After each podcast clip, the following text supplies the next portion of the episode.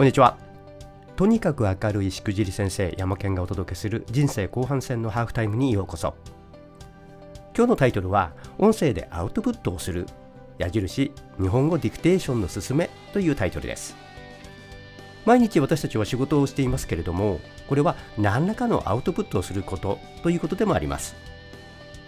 そしてこれはこれまでは文字が中心と言えますが最近では YouTube などの動画も盛んに行われています。しかし圧倒的な速さ手間をかけずにできるのが音声配信というわけです。声を録音してそのままアップロードするだけです。これほど速いものはないかと思いますがこの音声で発信するあるいは音声の発信のリスナーになるということですがよく言われるのはリテラシーが高いと言われています。このリテラシーという言葉ですが文字を読む書くというのがもともとの語源のようですが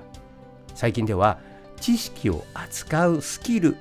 というような意味合いでも使われることが多くなっているようですね。そしてこの音声配信ですが日本で今どんどんと熱くなってきています。きっとこれは自己表現をしたいつながりたい認められたいというような高い次元のこういったリテラシーの高い人たちの高い次元の欲求に応えるものと言えるのかもしれません。で、この音声配信はアウトプットの一つというふうに言えるわけですが、このリテラシーという意味では新しいスキルとも言えそうです。どういうことか説明していきますね。このリテラシーということですが、新しいスキル、音声を使って文字出力する方法もあるということです。音声を声のまま届けるということももちろん可能ですが、音声で文字を書くこともできるということです。これまでは自分の考えたことを文字にするのはキーボードが当然でした。どちらかというとそれが唯一の方法だったと言えるかもしれません。私のことを振り返って考えてみると随分と昔の話になりますが私の若い頃はタイピングと呼ばれましたそしてこれは特殊なスキルで学校へ行ったりあるいは、えー、検定の資格を取ったりといったようなものでした。秘書あるいはセクレタリーと呼ばれるような職種の人たちがいてその人たちの必須のスキルだったわけですね。でどうやってこれ、えー、文字入力したかというと機械式のタイプライター。信じられないかもしれませんが IBM もこのタイプライターを作っていた時期があります。はい、もちろんこの出力の先というのは紙ですけどね。これがワープロになりパソコンになりそして最近ではスマホになって誰でもがこの文字入力というものタイプライターという言い方もしませんがキーボード入力なりフリップ入力なりというようなことで誰でもが入力できるようになってきています。で戻りましてこの声ですけれどもこの声は音声として届けるだけではなくて文字を書くということにも使えます。文字入力もこのリテラシーのスキルでしかも誰でもができるようになるというのが今回の趣旨です。これまでこれはディクテーション音声入力という言葉で扱われてきました。つい最近までは英語で英語のソフトを使っての入力しか方法がありませんでした。でこれが AI の性能の向上で日本語でも十分に使用に耐えるものができてきたということなんですね。もちろん、Apple の Siri や Google の音声入力の Google アシスタント、Amazon の Alexa が有名です。つい最近までは検索とかスマートスピーカーのやり取り程度でしかありませんでした。例えば iPhone で文字入力しようとしても数十秒くらい入力していくとチャイムがピンポーンとなって強制終了となってしまいました。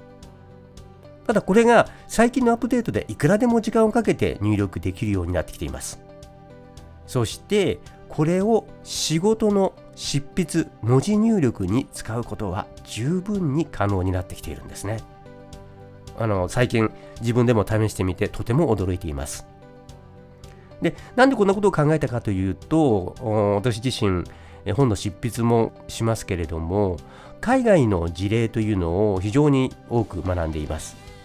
その中で気がついたのは海外のウェブライターや作家はブログ記事や小説の文字入力にこのディクステーションをかなり使っているらしいんですね。ある事例では1分間に80ワード1時間で5000ワードも実際に本の執筆で叩き出しているらしいんです。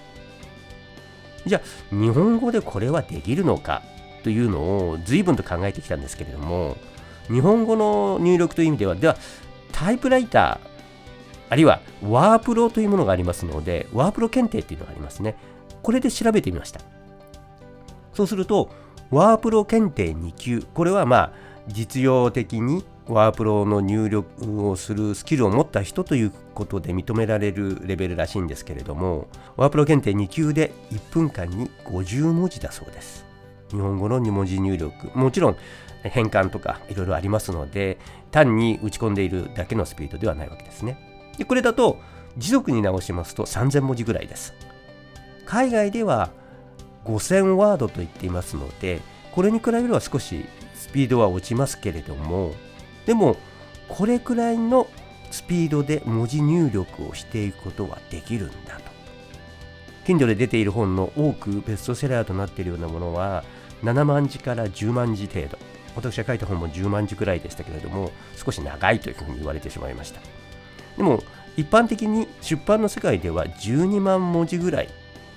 が実用書や、まあ、文庫本などと言われてますのでまあ1時間で3000文字をもし書ければ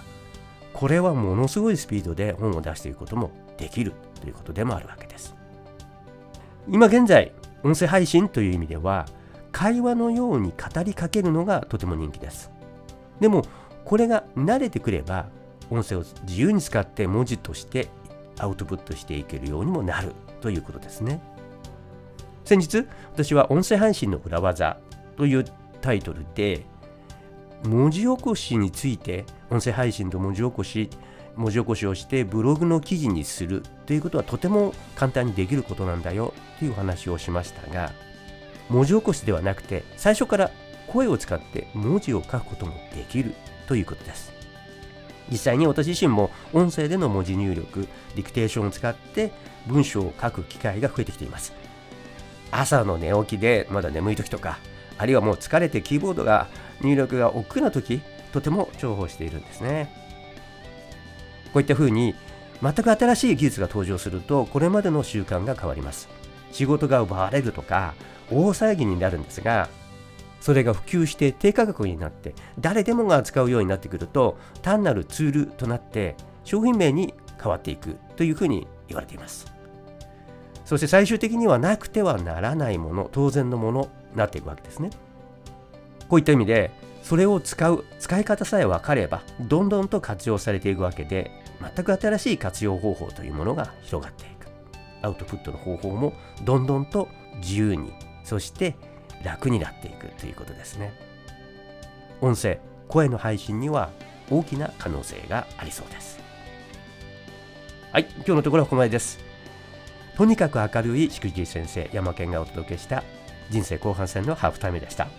それでは次回の配信をお楽しみに。